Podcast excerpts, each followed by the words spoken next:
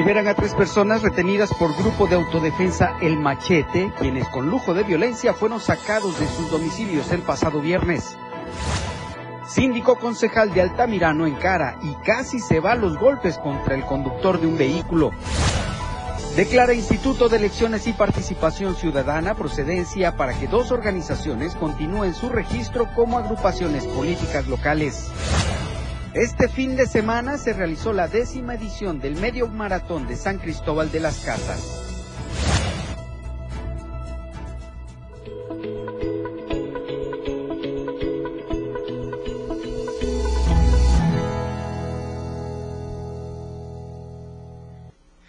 ¿Qué tal? Muy buenos días, qué gusto saludarlos en este inicio de semana a nombre de mi compañera Lucero Rodríguez, eh, titular de este espacio informativo. Le damos la más cordial de las bienvenidas. Estamos muy contentos de iniciar esta semana laboral con usted desde muy temprano y ya estamos listos para informarle. Pero antes quiero recordarles, si usted me lo permite, las redes sociales del diario de Chiapas, donde por supuesto nos puede seguir y también puede dejar todos los comentarios que usted guste. Mire, en Facebook usted nos puede acompañar en Diario de Chiapas, en Twitter, arroba Diario Chiapas, en Instagram, Diario de Chiapas Oficial, en YouTube también nos puede acompañar a través de Diario de Chiapas TV, en TikTok, esta plataforma que es tendencia, nos puede acompañar en como Diario de Chiapas. Ahí Ahí puede encontrar toda la información que se genera minuto a minuto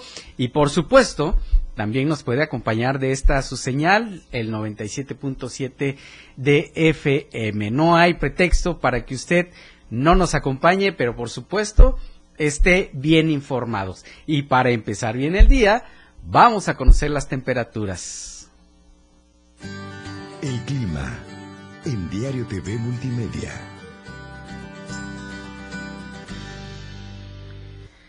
Hoy las temperaturas marcarán en Tuxtla Gutiérrez 34 grados como máxima, 19 como mínima. Tome sus previsiones, va a ser mucho, pero mucho calor aquí en la capital chiapaneca. En San Cristóbal de las Casas 23 grados como máxima, 7 como mínima. En Comitán 28 grados como máxima, 11 como mínima. Y en Tapachula 33 grados y 21 como mínima. Aunque las sensaciones térmicas pueden ser aún mayores. En cuanto al mapa del procedimiento de alerta por probables incendios, los mayores riesgos están en las zonas, en las regiones Vallesoque, Metropolitana, Frailesca e Istmo Costa, en donde el calor va a ser muy alto. También habrá riesgos de incendios en la zona, en las regiones de los Llanos y el Soconusco y en una menor eh, pues probabilidad en la región Sierra Mariscal. De todas formas, usted tome todas sus precauciones en cuanto a las temperaturas y por favor, siempre le recordamos evite tirar colillas de cigarros a orillas de la carretera o en lotes baldíos o cristales también que hacen un efecto de lupa. Evite todo esto para que no haya incendios, porque además de contaminación, esto hace que se genere aún mucho más calor.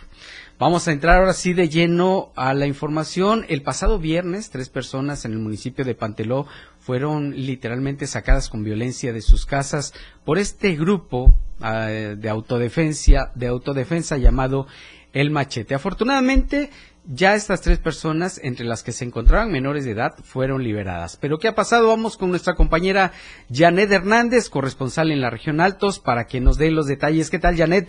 Muy buenos días, qué gusto saludarte como siempre. Hola, Fer, muy buenos días. Los saludo de San Cristóbal para informarles que este sábado fueron liberadas las tres personas retenidas, entre ellas dos menores de edad, por el grupo de autodefensa El Machete quienes con lujo de violencia fueron sacados de sus domicilios el día viernes y trasladados a una comunidad, bastión del grupo El Machete en Panteló, acusados de haber asesinado a la mujer embarazada a través de un video. Otro grupo de aproximadamente 100 personas, quienes se autonombraron también autodefensas, dieron un, un ultimátum al Machete para la liberación de estas tres personas y advirtieron al gobierno federal y estatal que si no intervenían de manera urgente para liberar a las personas, ellos entrarían a rescatar a los tres retenidos.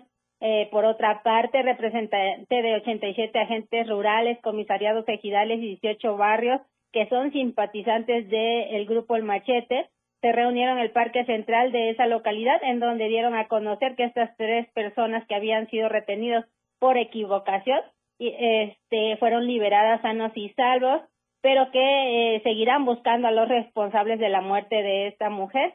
Eh, finalmente agregaron que el grupo de personas que se hacen llamar autodefensas habían amenazado en ir a rescatar, que habían ido a que iban a rescatar a estas tres personas retenidas, son los que están desestabilizando el orden en el municipio y advirtieron que este, ellos van a seguir buscando a los responsables y si en ese grupo están los responsables, que se atengan a las consecuencias. Hasta que reporte, muy buenos días.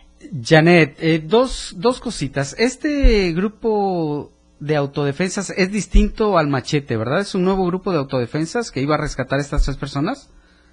Sí, así es. Este grupo que se autodenomina autodefensas es contrario al grupo de machete y los, los que dieron la conferencia de que ya habían dado, dejado libre a estas personas, que son los 87 agentes de los 18 barrios, son simpatizantes del grupo El Machete. Por otra parte, Janet, eh, no sé si me puedas confirmar esto. Eh, hay versiones de que debido precisamente a la situación de violencia que se vive en Panteló por este tema de los autodefensas, hay eh, familias que ya están abandonando el municipio. ¿Sabes algo? Sí, este, estas personas eh, que están, que salieron de sus domicilios son eh, familiares de las personas que habían sido retenidas.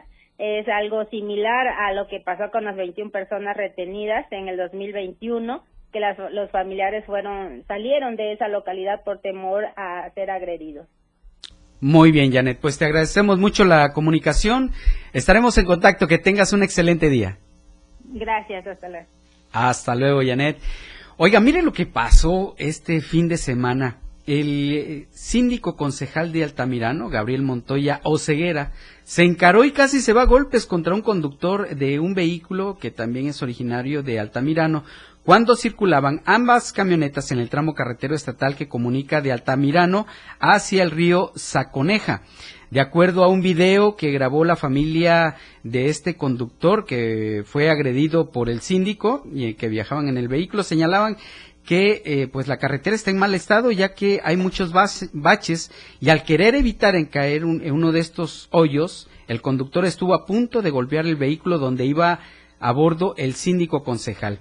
Este hecho molestó al funcionario municipal, quien bajó de su vehículo y con amenazas encaró al conductor mientras que el acompañante de Gabriel Montoya estaba obligando a que borraran el video que estaban grabando. En el video se observa que el síndico junto con otra persona pretendían agredir al otro conductor.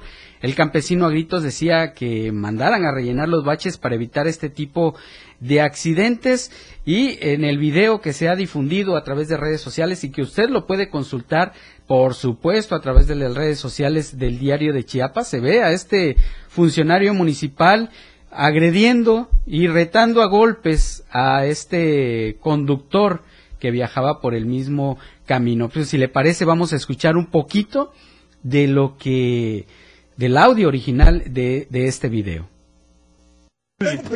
¿Cuál es su prisa? Mira, si tiene usted prisa, hubiera este mandado componer bien las calles. ¿Qué madre, madre? Están viendo que estábamos... Vamos pues, amigo, ¿por qué no están jugando, cabrón? Yo tampoco estoy jugando. Seguro. ¿Seguro, amigo? Ya está grabando, no te van a detener la entrada. Solo que se quede ya así. Ya, que se quede así. Así ya no deben. Es un consejo. Borra ese video. En la entrada te van a parar. ¿Con, qué derecho? ¿Ah? Tenemos derecho ¿Por qué, de grabar, ¿por, qué, no? ¿Por qué nos están Mira, nosotros venimos tranquilos. Estás tomado, estás tomado. ¿Cómo? Pero si venimos. Pero si venimos de. Si vengo tranquilo. ¿Pero por qué se atravesó? Aquí no es su carril, ¿Por sí. qué se... ¿Es su carril o no? Fue rebasar, rebasó la camioneta. Por eso. ¿Por qué te atravesaste? También no deben de que rebasar así. No, no, no. Vengo tranquilamente. ¿Ah? No está, no está tomado, muchacho. Qué situación tan lamentable que este funcionario municipal de Altamirano tenga o pretenda enfrentarse a golpes con otro ciudadano por una situación de tránsito, eh, una situación que se da yo entiendo por el estrés, eh, por diversos factores, pero tiene que recordar este señor que es funcionario público, que es un funcionario municipal que debe respeto a la ciudadanía, así como también la ciudadanía le debe respeto a él. En fin, ya veremos si hay algún pronunciamiento oficial por parte del Ayuntamiento de Altamirano acerca de este caso y que, por supuesto, deja muy mal parado a este síndico municipal de nombre Gabriel Montoya Oseguera. Vamos a otro tema, por si faltara algo más. Al parecer, va a haber dos nuevos partidos políticos en Chiapas. Y es que el Instituto de Elecciones y Participación Ciudadana, en sesión extraordinaria, aprobó la procedencia para que las asociaciones Movimiento Estatal del Sur AC y Poder Social de los Pueblos continúen con el procedimiento de registro como agrupaciones políticas locales según lo establecido en los artículos 23 al 37 del, reglamento de agrupaciones políticas de este organismo electoral. Asimismo, se declaró la improcedencia de la solicitud de registro a la Asociación por un Chiapas Mejor Ahora, AC, por no cumplir con todos los requisitos legales. Cabe recordar que el pasado 12 de julio del 2022, el Consejo General aprobó la convocatoria dirigida a las organizaciones interesadas en obtener su registro como agrupaciones políticas locales. Para este eh, donde se especifican los requisitos, plazos y procedimientos que debían cumplir las asociaciones que pretendían obtener su registro.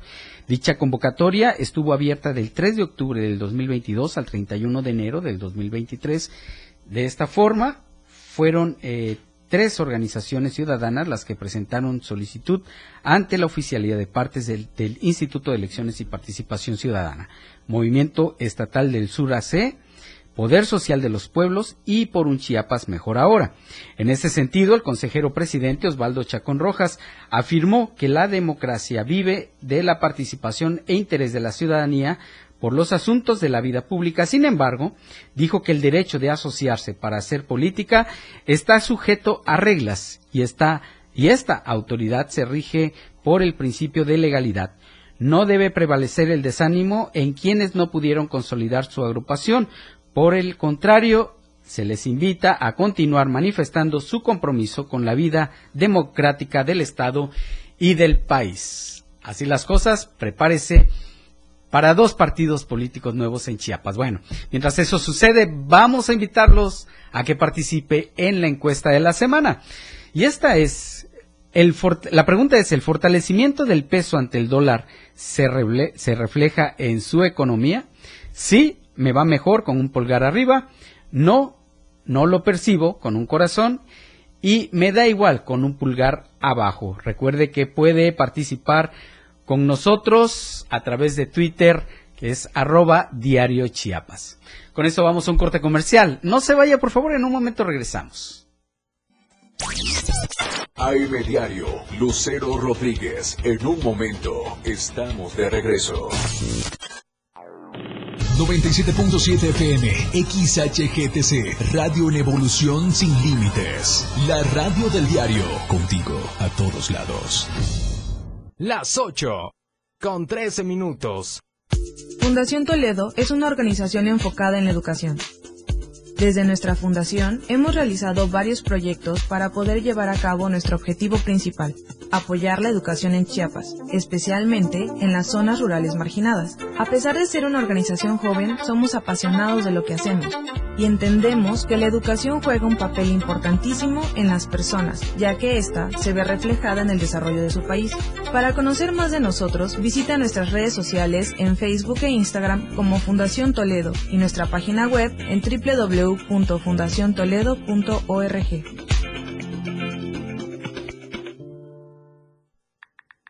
Síguenos en TikTok y descubre la irreverencia de nuestros conductores.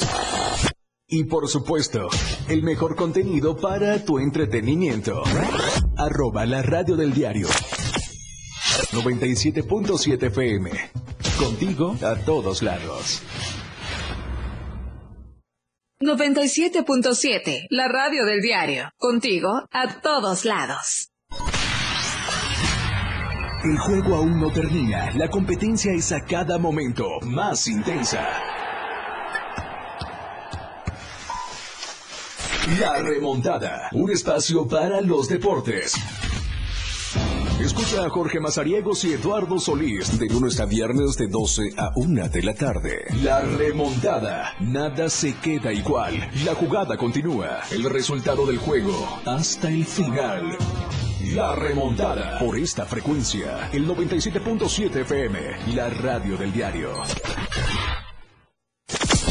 Disfruta de muy buena música, lo más trendy en redes sociales, la info sobre tus artistas favoritos y todo lo que debes saber para estar al día con la mejor actitud. Top Music con Moisés Galindo, de lunes a viernes de 5 a 6 de la tarde por la radio del diario 97.7 con lo más top a todos lados. Oportuna y objetiva es AM, Diario. Continuamos.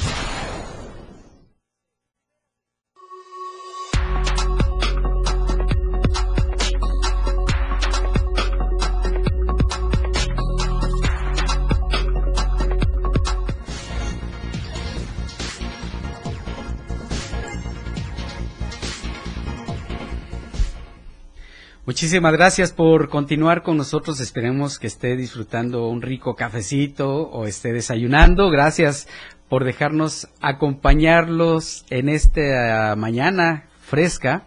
A lo mejor está usted tomando su arroz con leche, un champurrado, un chocolate. Uy, qué rico. Aquí en la cabina de radio no nos invitaron ni café. Pero bueno, ya veremos más tarde. A ver a ver qué pasa. Yo creo que aquí nuestro amigo Diego Morales sí nos va a invitar un cafecito un poco más tarde. Ya. A lo mejor hasta desayuno. Así le veo cara. Pero bueno, vamos a seguir con la información y vamos a enlazarnos con nuestro compañero José Salazar. Y es que los problemas con la caja de ahorro Juan Bosco continúan. Se habla de un desfalco millonario. Vamos a, ver, a conocer los detalles con José Salazar, con quien nos enlazamos. ¿Qué tal, José? Muy buenos días. Qué gusto saludarte esta mañana. ¿Qué tal, Fernando? Muy buenos días. Bueno, pues para informarte que una lamentable situación es la que viven eh, más de 70 mil eh, personas que, bueno, forman parte de esta Caja Popular San Juan Bosco, una, eh, una, una caja en la bueno en la que tú puedes ahorrar y realizar diversos préstamos que tienen muchos años ya. Estamos hablando que son más de 60 mil socios ahorradores y 20 mil ahorradores menores que hoy ven cómo no pueden hacer uso de sus recursos. Esto debido a la intromisión de un personaje oscuro de pasadas administraciones. Estamos hablando de Enoch Hernández, este fue señalado por Javier Valdivieso Sánchez, integrante de la Caja Popular, y quien, bueno, fue elegido por los socios de que esta persona que está acostumbrada a utilizar sus influencias, ahora se autonombra como director eh, administrador general de esta caja. Y bueno, lamentablemente en su primera intromisión a esta eh, caja, lo que hizo fue sustraer documento y varias cuentas que lamentablemente pues se está acusando ya de una cuestión administrativa de desvío de recursos.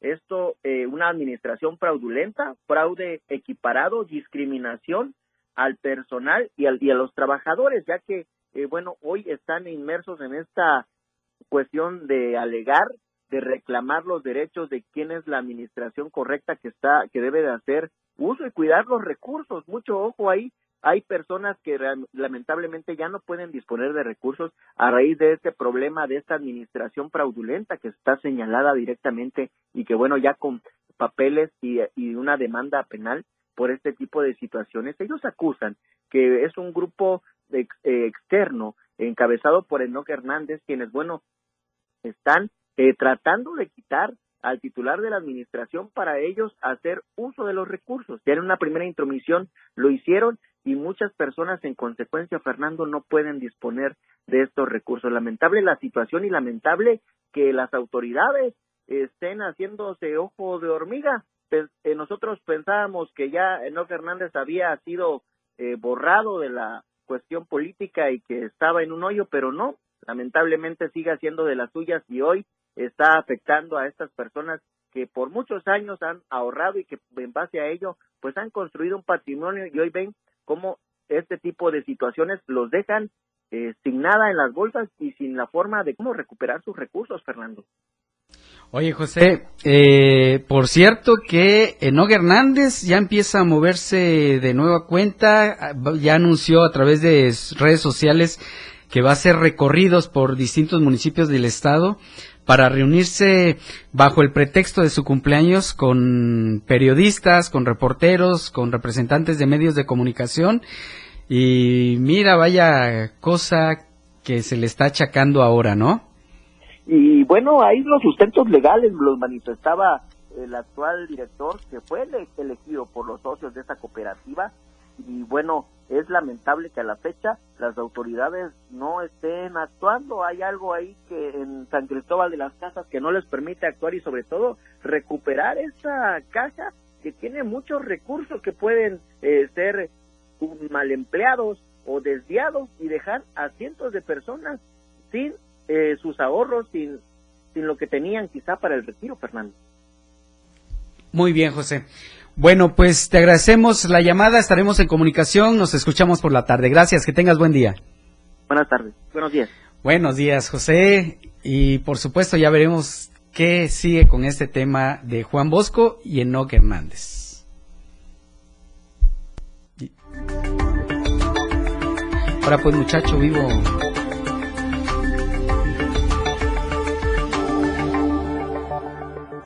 Y es hora de decirle Hola Tapachula, hola Valeria Córdoba, qué gusto saludarte, muy buenos días.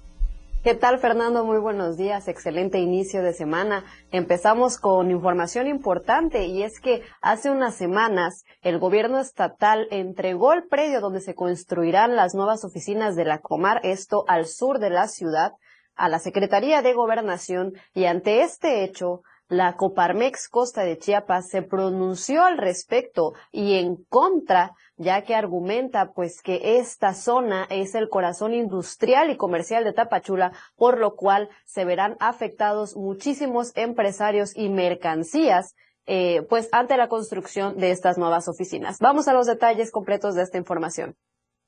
La Confederación Patronal de la República Mexicana, Coparmex, manifestó su total desacuerdo ante la construcción de las nuevas oficinas de la Comar en los terrenos de la Expoferia Tapachula al sur de la ciudad. En rueda de prensa, José Pascual Necochea Valdés, presidente de Coparmex Costa de Chiapas, señaló que la ubicación del espacio asignado representará una seria afectación al desarrollo urbano y económico, pues es un paso obligado de mercancías para el comercio. Donde se instala la Comar no hay, no, no hay orden no hay orden. El trámite dura muchísimo tiempo, este, eh, se, llena de personas para su movilidad, se, se, instalan a vivir muy cerca de donde se hacen los trámites, empieza a haber comercio informal, empiezan a haber problemas sanitarios.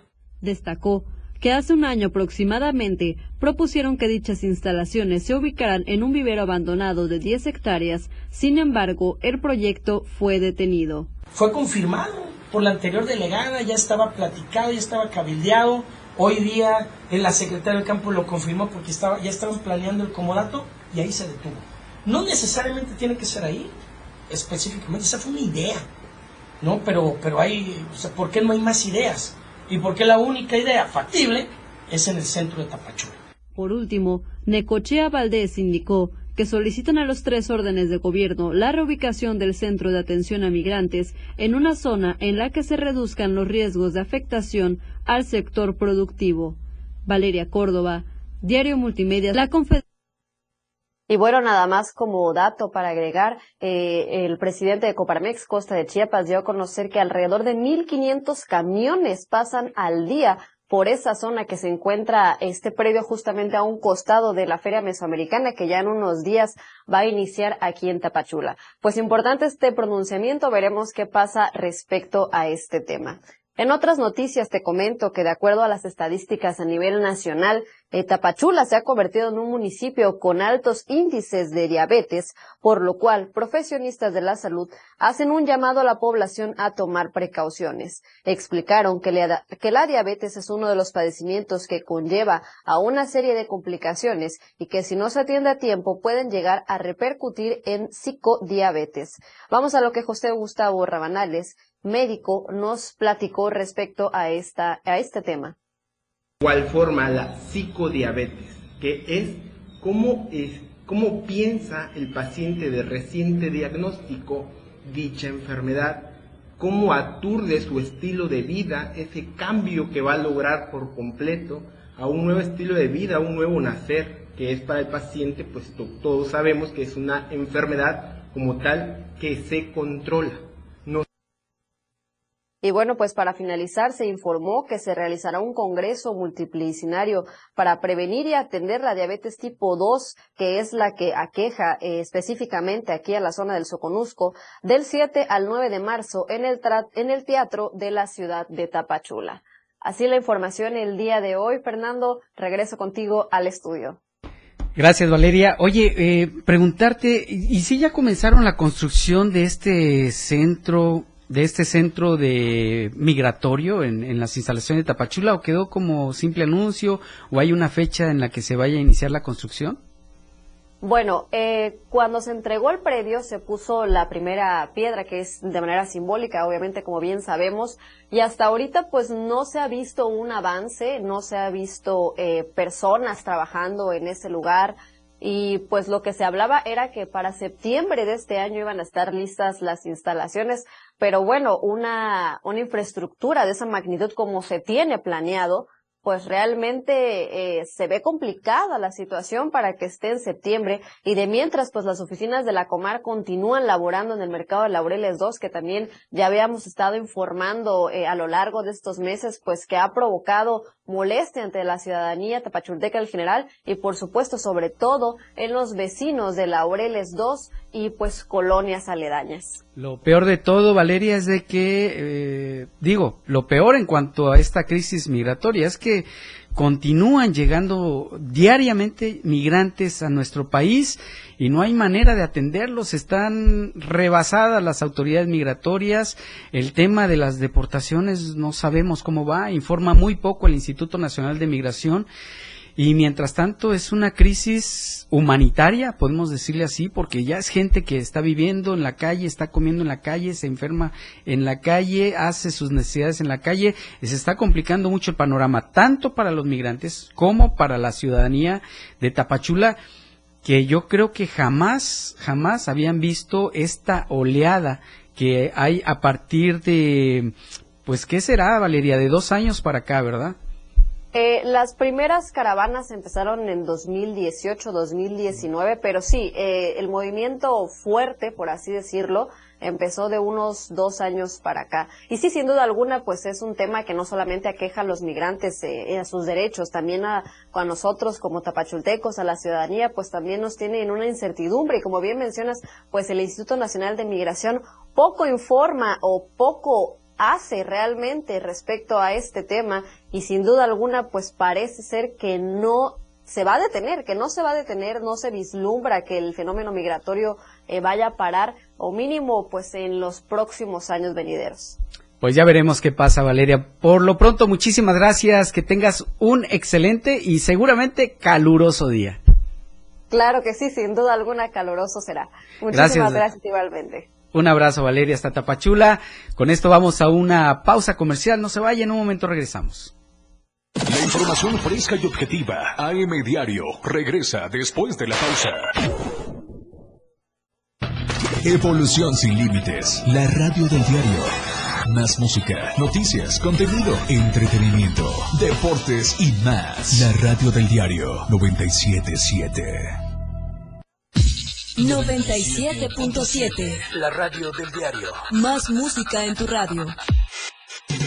Lanzando nuestra señal desde la torre digital del diario de Chiapas. Libramiento Surponiente 1999. 97.7. Desde Tuxtla Gutiérrez, Chiapas, México. XHGTC, la radio del diario. Contacto directo 961-612-2860. Cabina 961-612-2860. Escúchanos también en línea. www.diariodechiapas.com Diagonal Radio. 97.7 La radio del diario. Más música en tu radio. Las 8 con 29 minutos. Chiapas es poseedora de una belleza natural sin rival en todo México. una gran selva, un impresionante cañón, manglares y playas únicas, además de paradisiacas caídas de agua, visten a nuestro estado con el encanto único de la naturaleza. Chiapas es el estado más al sur de México, la última frontera de nuestro país. Aquí, en este rincón, que también fue el último territorio en añadirse a la República, se encuentra un paraíso de bellezas naturales listo para ser explorado. Ven y disfruta lo que Chiapas tiene para ti. 97.7, la radio del diario. Contigo a todos lados. La Fiscalía de Delitos Electorales previene, investiga y persigue los delitos en materia electoral. Que guardan conexidad con la función estatal electoral, dando cumplimiento al principio de legalidad y de la pronta y expedita procuración de justicia en materia electoral. Si eres víctima o testigo de un delito electoral, haz tu denuncia en la página www.fge.chiapas.gov.mx. Fiscalía de Delitos Electorales de la Fiscalía General del Estado. Caminando con Los Ángeles, un programa donde encontrarás la conexión con Los Ángeles, donde se hablan temas de luz. No hay nada más hermoso que compartir los temas de luz de Los Ángeles y Arcángeles. Acompáñanos todos los martes y jueves de 10 a 11 de la mañana por la radio del diario 97.7, contigo a todos lados. Lucero Rodríguez ya está de regreso para informarte en AM Diario.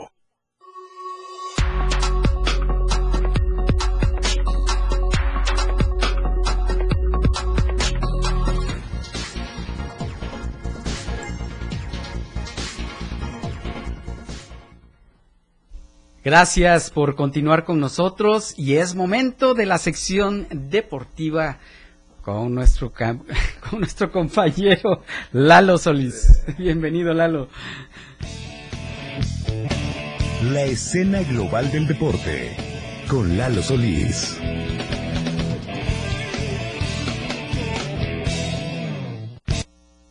Buenos días. Sí, los carnales dijeron por acá. Bienvenidos a la información deportiva. Vamos a arrancar la semana bien, bonito, con mucha información porque eh, va a haber, eh, hay eventos que se están estableciendo como uno de los principales en materia de eh, activación física en el estado, algunos otros que van a comenzar ya con todas sus actividades a partir de ahora y posteriormente platicaremos, por supuesto, de la Liga MX. ¿Qué le parece si arrancamos con esta información? Eh, si usted gusta de las artes marciales mixtas, esto eh, que fue desarrollándose eh, de manera importante en nuestro país y que ha dado pie al surgimiento de algunos seriales importantes de esta modalidad, es uno de ellos, el Supreme Fight Nights, que va a disputar su tercera cartelera próximamente, justamente el próximo fin de semana tendrá esta actividad. Ya habían disputado algunas en San Cristóbal de las Casas y por primera ocasión se va a realizar en Tuxtla Gutiérrez el próximo 17 de marzo en el Salón Expo de Convenciones Chiapas. Y pues bueno, dentro de estas actividades que tiene este eh, serial, pues bueno, hay peleas importantes donde verán actividad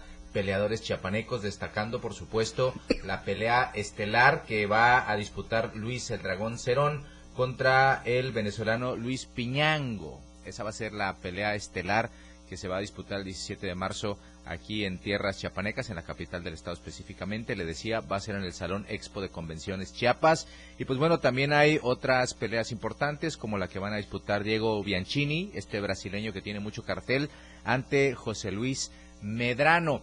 Estas, estas actividades normalmente en el entorno tienen algunas otras a la par que eh, van muy de la mano. Por ejemplo, se ha dado a conocer, mire, que lo vea usted medio llenito no significa que no sea buen peleador, no, no se deje engañar lo que está usted viendo en la pantalla, de repente salen buenísimos los peleadores. En fin, les decía, a la par habrá algunas otras actividades como por ejemplo batallas de freestyle, eh, estas batallas de gallos, se conocen eh, normalmente en la que eh, dos artistas improvisan rimas y empiezan a batallar entre ellos. En este caso se va a presentar durante esta función una batalla de freestyle que va a estar protagonizada por Lancer Lyrical y Dominic.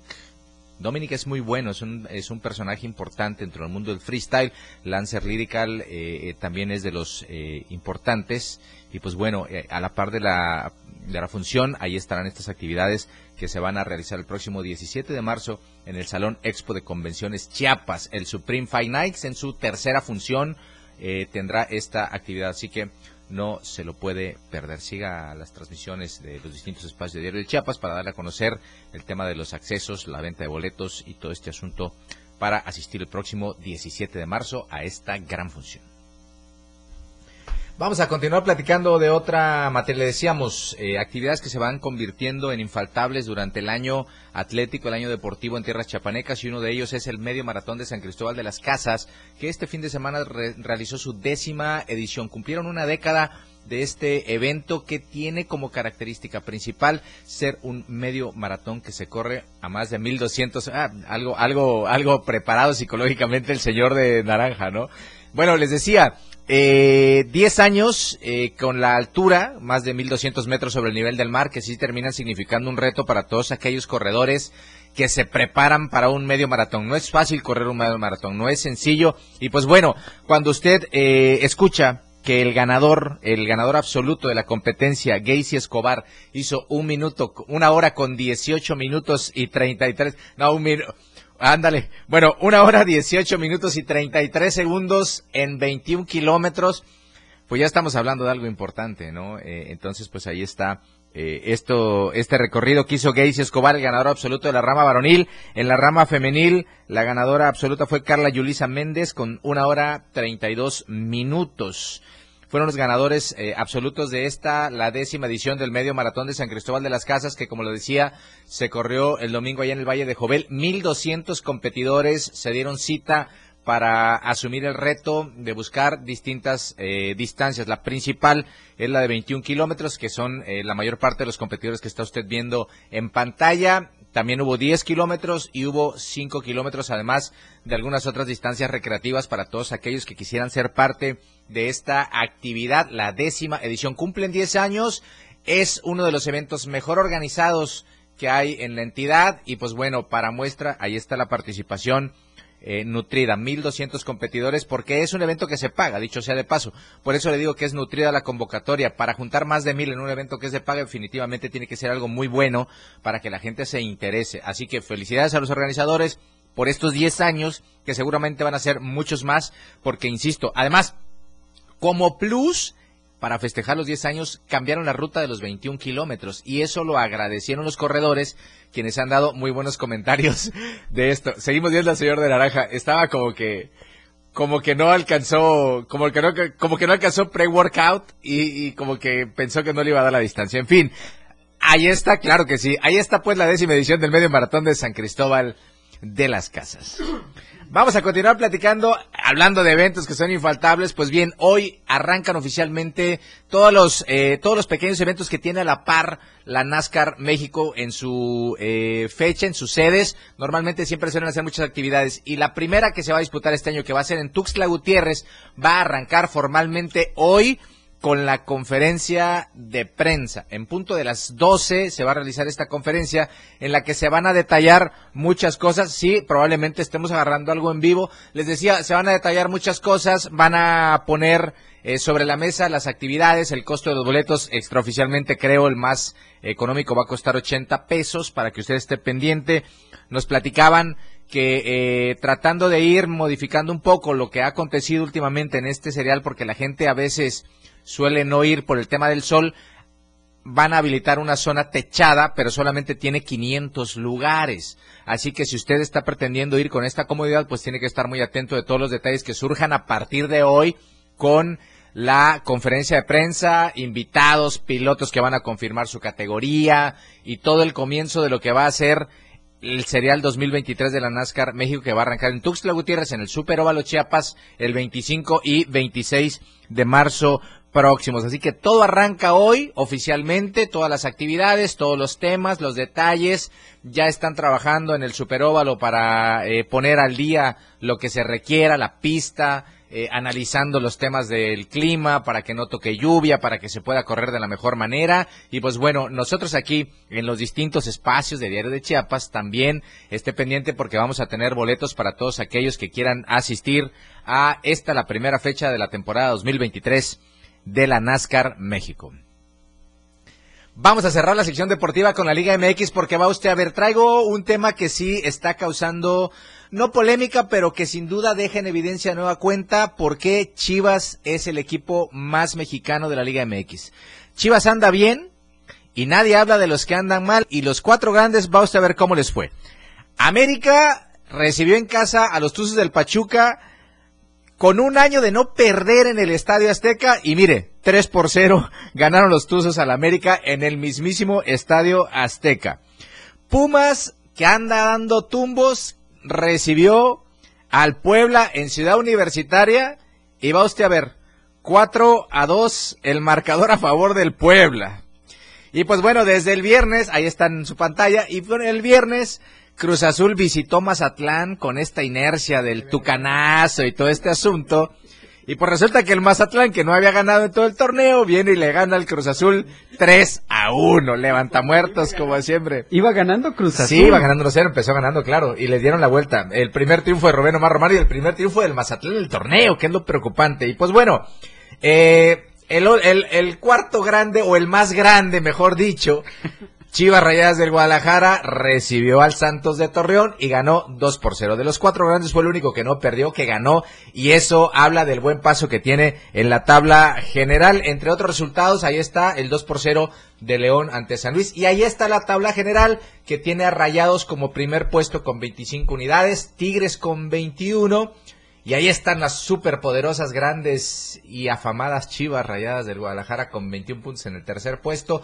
Los Tuzos del Pachuca que tuvieron a bien meterse a la Azteca como siempre es como que su segundo patio para ganarle al América. Ahí están con 19 en el cuarto puesto. Toluca, América, León, Santos y Cholos. Bueno, hasta Santos tendríamos pues puestos de liguilla si el torneo fuera normal, pero como hay repesca, pues entonces del Toluca a los Pumas, ahí estaría el tema de la repesca hasta el momento. Mazatlán es colero, pero ojo, ya ganó.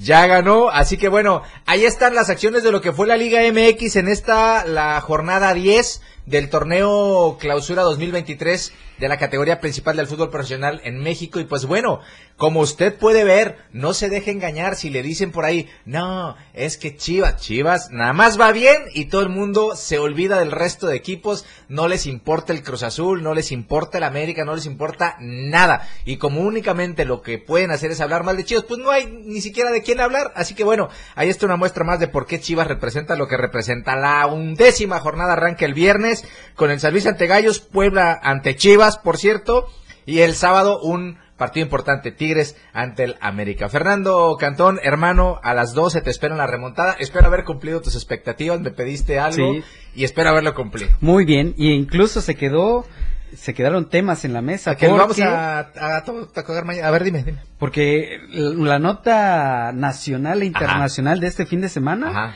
fue el triunfo de la tapatía en la última Fighting Championship. En, sí, en, el, en la UFC. En la UFC. Graso que eh, una mataleones. Dije, mañana lo platicamos si quieres con mucho detalle porque una campeona vale la pena. Están, están conquistando los mexicanos la UFC. Ya tenemos a, a Brian eh, y ahora tiene esta chica Graso que bueno, lo hizo muy bien. Y pues bueno, mañana platicamos del tema. Mañana platicamos del tema. Mientras tanto vamos a un corte comercial. Por favor no se vaya. En un momento regresamos.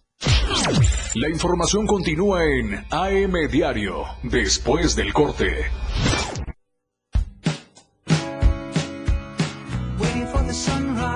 La radio del diario, transformando ideas contigo a todos lados. Las 8, con 43 minutos. Las modas vienen y se van. Y hoy, el cristal o metanfetamina está de moda. Pero lo que viene y no se va son sus efectos dañinos.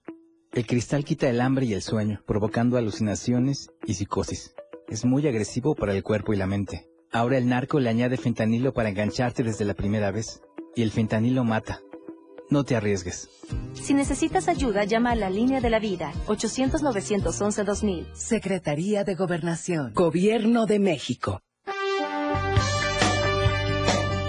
Rock Show es un programa de rock y sus derivados. Escucharás los grandes grupos y solistas que influyeron desde su nacimiento en los años 50 hasta el 2022. Rock, hard rock, psicodelia, progresivo, punk, new wave, metal, folk, pop y más. Además, ayudarte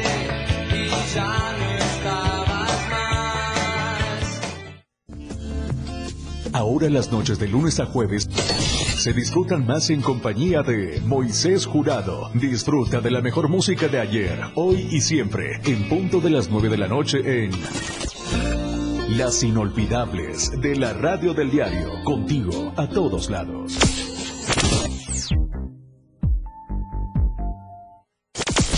Disfruta de muy buena música, lo más trendy en redes sociales, la info sobre tus artistas favoritos y todo lo que debes saber para estar al día con la mejor actitud. Top Music con Moisés Galindo, de lunes a viernes de 5 a 6 de la tarde por la radio del diario 97.7 con lo más top a todos lados. Contigo a todos lados. 97.7 FM.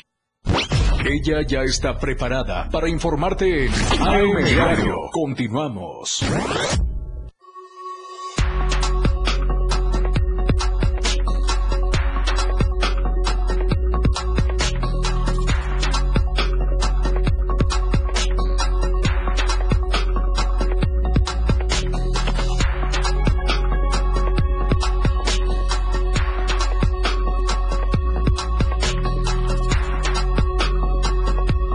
Radio del diario 97.7 FM.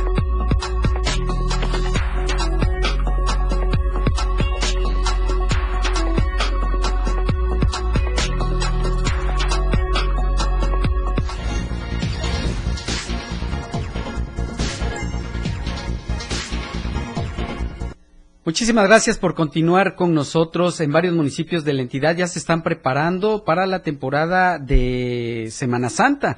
Uno de ellos es eh, en la región de Mezcalapa. Los municipios de la región de Mezcalapa ya están trabajando en ello. Vamos a enlazarnos con nuestro compañero Ramiro Gómez para que nos dé los detalles de esta información. ¿Qué tal, Ramiro? Muy buenos días. Qué gusto saludarte. ¿Qué tal? Muy buenos días. Preparan operativo Semana Santa 2023 y fortalecerán trabajos de monitoreo a municipios vulnerables a incendios forestales en la región de Escalapa. José Guillermo Ramírez Pola, delegado regional de Protección Civil, informó que ya preparan trabajos del operativo Semana Santa y fortalecerán los municipios con más riesgos a incendios forestales, quien afirmó que no se ha presentado ningún caso en la zona de Mezcalapa. Adelantó que en el operativo participarán elementos de la Secretaría de la Defensa Nacional, la Secretaría de Protección y Participación Ciudadana, Tránsito del Estado y la Secretaría de Salud. Mientras en el monitoreo de incendios, los secretarios municipales de Protección Civil trabajarán de manera coordinada con los comités de prevención con el fin de atender cualquier emergencia de manera inmediata. La reunión efectuada este fin de semana participaron secretarios municipales de Protección Civil de Ocotepec, Coapilla, Copainalá, Mezcalapa, Francisco León, Osumacinta, Chicoacén y Teipatán. Mi reporte para Diario de Chiapas. Muchas gracias, Ramiro. Estaremos en comunicación. Que pases un excelente día. Y es momento de presentarle el panorama COVID. Estadísticas, reportes, información. COVID-19. Chiapas cerró la semana con 10 casos nuevos de COVID-19, esto de acuerdo con el último panorama epidemiológico donde se presentaron dos casos en Comitán, Palenque y Tapachula, así como un caso en Chicomucelo, Ostoacán, Tuxtla Gutiérrez y Yajalón. Esto lo informó la Secretaría de Salud del Estado. La dependencia estatal mencionó que los pacientes son cinco mujeres y cinco hombres en edades desde los 5 años a los 64, donde solo una persona padece de obesidad, sumando un día más sin defunciones por esta enfermedad respiratoria. La Secretaría de Salud del Estado puntualizó que la mejor manera de seguir cuidándonos es practicar las medidas de protección como el uso de mascarilla, sobre todo en lugares cerrados y concurridos, así como mantener ventilados los espacios. Es momento de darle paso a la información nacional y por eso vamos a enlazarnos con nuestro compañero Luis Carlos Silva hasta la Ciudad de México. ¿Qué tal Luis? Muy buenos días. Me da mucho gusto saludarte como siempre. Eh, el gusto es para mí, Fernando. Gracias. Muy buenos días. Cordial saludo para los amigos del auditorio. Los cuatro aspirantes de Morena 2024 han dejado sus respectivas tareas para, para, para mejor ocasión. En este caso, Claudia Sheinbaum, jefa de gobierno, no levantan las encuestas, mientras que Marcelo Ebrard, canciller mexicano, advierte que sí le alcanzará el tiempo para lograr este objetivo. Adán Augusto López, que es secretario de Gobernación, busca alianzas estratégicas para lograr este objetivo, mientras que Ricardo Monreal Návila viene de atrás en las encuestas y dice que en la carrera parejera buscará alcanzar este objetivo. Te quiero comentar, eh, Fernando Auditorio, que, bueno, definitivamente se habla de que este tipo de encuestas que realizará Morena en el transcurso de los próximos meses será fundamental para atender, dice este mismo instituto político, el de cara a 2024 un avance sustancial. Te quiero también señalar que a pesar de que estas circunstancias se siguen presentando en diferentes estados de la República Mexicana, los cuatro aspirantes de Morena intentarán alcanzar este, este objetivo fundamental para las próximas semanas. Los cuatro aspirantes de Morena realizaron el fin de semana diferentes actividades, mientras que Claudia Sheinbaum no levantó en las encuestas, a pesar de que ella dice que tiene la oportunidad de ganar precisamente la carrera hacia 2024. Te mando un abrazo, Fernando, mi reporte, y como siempre, muy buenos días. Un abrazo fuerte hasta la Ciudad de México, Luis. Nos escuchamos eh, por la tarde. Es momento de presentarle el reportaje de la semana, y es que el sistema educativo, en el sistema educativo es un via crucis para los menores con autismo.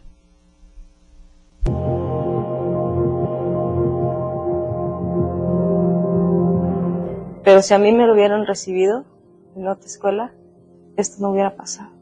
El testimonio de Amparo Moreno, madre del pequeño Damián, ejemplifica el viacrucis que los padres y madres de un menor con la condición de autismo tienen que recorrer ante un sistema educativo incapaz de ofrecerles opciones de atención adecuadas y adaptadas a sus necesidades. De esto sabe muy bien la comunicadora Bárbara Zucker, madre de Nicolás, un joven de 18 años de edad para quien el sistema educativo público y privado ofreció, en la mayoría de los casos, más barreras que puertas de acceso. La realidad, Marco, es que no hay una escuela realmente especializada. Ese sería el sueño ideal de todos, ¿no? No hay una escuela especializada, no hay maestros capacitados o especializados, ¿no? Eh, o sea, el sueño quizás de un terapeuta cuando tú llevas a tu hijo es que tu terapeuta, la escuela le permita al terapeuta entrar para dar indicaciones. Pero eso no ocurre. Eso no ocurre porque muchas veces como que tampoco la escuela quiere que, que un externo intervenga, ¿no? Yo no, no, no me atreví a meterlo en una escuela pública porque otra cosa que tienen, una característica que tienen las personas con autismo es que no pueden estar donde hay mucha gente. Un salón de 40 niños para una maestra, si ya es, es complicado, ahora imagínate que tienes 41, 40 y, un, y una persona con una condición. Aunque hay un avance en el acompañamiento médico, el mayor obstáculo para estos niños y niñas es el sistema educativo, donde hace falta personal acreditado y certificado. ¿Y qué decir de los entornos físicos que no están adaptados a las necesidades especiales? tendríamos que entender primero que tendría que haber personal capacitado con una especialidad, con una maestría, y es decir, capacitado no desde la cabeza, sino las maestras, porque al final del día quienes van a lidiar con los niños son las maestras, es el personal, y sí por lo menos tener un, contexto o, un referente de la manifestación clínica que va a tener el niño. Y también esto, o sea, un, un entorno en el que se pueda hablar de educación especial tendría que cubrir ciertos requerimientos a nivel de espacios y adecuaciones. El efecto de estas carencias condiciona también su incorporación futura al entorno social y laboral, acrecentando las brechas en los sectores vulnerables y violentando el derecho que los niños y niñas con trastorno del espectro autista tienen para desarrollar una vida plena en la edad adulta. Lo que nos debe de preocupar es que tu hijo pueda ser parte de la sociedad porque eso es lo que ellos necesitan. O sea, que la misma sociedad pues lo acoja, ¿no? O sea, ven, vente, ¿no? Y porque a ellos les cuesta mucho esta, la interacción social. Entonces, bueno, pero ¿qué puede pasar? Y lo hemos visto en, con otras discapacidades, con otras condiciones, en donde niños reciben bullying porque no puede ver y... Si la capital del estado no cuenta con los entornos para menores con necesidades especiales, la realidad es aún peor en las zonas rurales e indígenas, en donde apenas y cuentan con información sobre esta condición neurológica. Porque de estar desde este lado de la consulta, te, hace ver el peregrinar de los padres de familia a través de diagnósticos, ¿no? Mm, la mayoría de los niños vienen a una edad preescolar, o sea, la detección de cualquier eh, trastorno del neurodesarrollo se hace generalmente en la edad preescolar. eh, estamos muy atorados en temas de administrativos, educativos, cuando realmente la reforma educativa, muchos documentos tienen bases completamente eh, neurocientíficas, o sea, plasman que está de, eh, que está de fondo el neurodesarrollo, ¿no? Entonces, eh, y sobre todo creo que a nivel de escuelas públicas hay mucha falta de capacitación y sobre todo de, de abrir las barreras a la inclusión. El lamentable caso de Damián encendió las alarmas y es por eso que padres y madres exigen no solo justicia, sino una revisión exhaustiva de todos los centros en donde dejan a diario a sus hijos. Pues supongo que es una estancia preparada, debería de tener este pues a las niñeras capacitadas, este, sobre todo la paciencia, porque pues con los niños se necesita mucha paciencia y pues no todas tienen la capacidad de aguantar tantos niños en general. A veces las mamás con uno o dos no podemos, imagínense, tantos niños a veces, ¿no? Pues la verdad vigilar a los niños más que nada, porque pues por eso les damos la, la confianza a ellos de que de dejarles a nuestros hijos. ¿En algún momento usted eh, se vio en la necesidad de dejar a su hijo en un lugar de estos? Sí. ¿Y qué, qué pasó? ¿Qué observaba usted? Pues la verdad, donde los he tenido los han cuidado muy bien.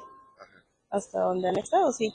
Cuidado más que nada de saber dónde van a tener a los niños acompañados, cuidadosamente dónde se meten, porque literal son niños y pues este, experimentan y quieren saber a dónde van las cosas, pues desgraciadamente ellos no saben la causa o las consecuencias que tienen después. Que haya más atención y realmente que los empleados, los trabajadores de ese lugar tengan ese cuidado con los niños.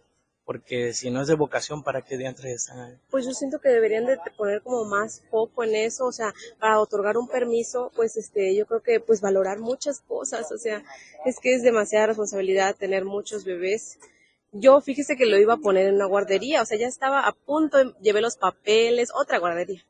Y este, y cuando vi lo del caso de Damián, lamentablemente ya no lo quise dejar a mi hijito, entonces dije, me voy a esperar este más tiempo para poder este meterlo en una guardería que esté más grandecito. Actualmente organizaciones como Grupo Autismo Chiapas y especialistas como Nidia Alcalá Garcés ofrecen una mano amiga para aquellos padres y madres que inician en este recorrido en busca de las mejores condiciones para ayudar a sus hijos en esta condición. Bueno, en Facebook tenemos un grupo que se llama Grupo Autismo Chiapas. También tenemos nuestra fanpage que se llama Autismo Chiapas.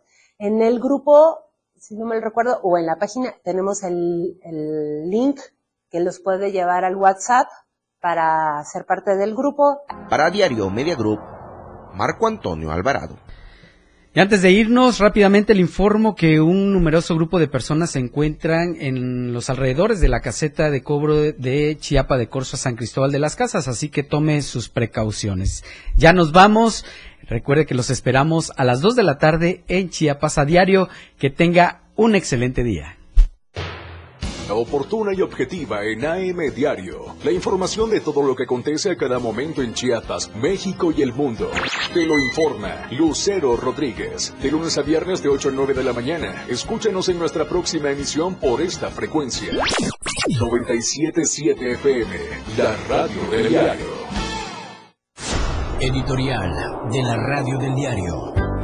Qué descaro el del empresario Carlos Valdés Avendaño, quien ha comenzado a promoverse como aspirante a la alcaldía de Tuxtla Gutiérrez. ¿Cómo se atreve a decir que sueña con que la capital de Chiapas sea una ciudad vanguardista y que luchará porque lleguen más inversiones, más turistas, más ferias, más convenciones, más congresos y por un transporte público digno? ¿Acaso cree que los tuxtlecos son tontos, unos desmemoriados? Pues no es así. Todos sabemos que Tuxtla nunca le ha importado, sino solo las ganancias fáciles se convirtió en empresario y en uno de los hombres con más poder económico en el estado gracias a las complicidades con Juan Sabines Guerrero. Fue precisamente con este corrupto exgobernador que se hizo de hoteles como el Hotel Casa Índigo en San Cristóbal, que hace unos fue denunciado por fraude contra varios grupos de turistas. No es todo. Siendo legislador por el partido Nueva Alianza, recibió una solicitud de juicio político y desafuero ya que le había sido iniciado un proceso penal por los delitos de fraude específico y administración fraudulenta por un monto de más de 3 millones 355 mil pesos. Además, sostuvo un juicio mercantil por el que le embargaron sus cuentas bancarias, pero con el favor de Sabines, el dinero fue transferido de forma fraudulenta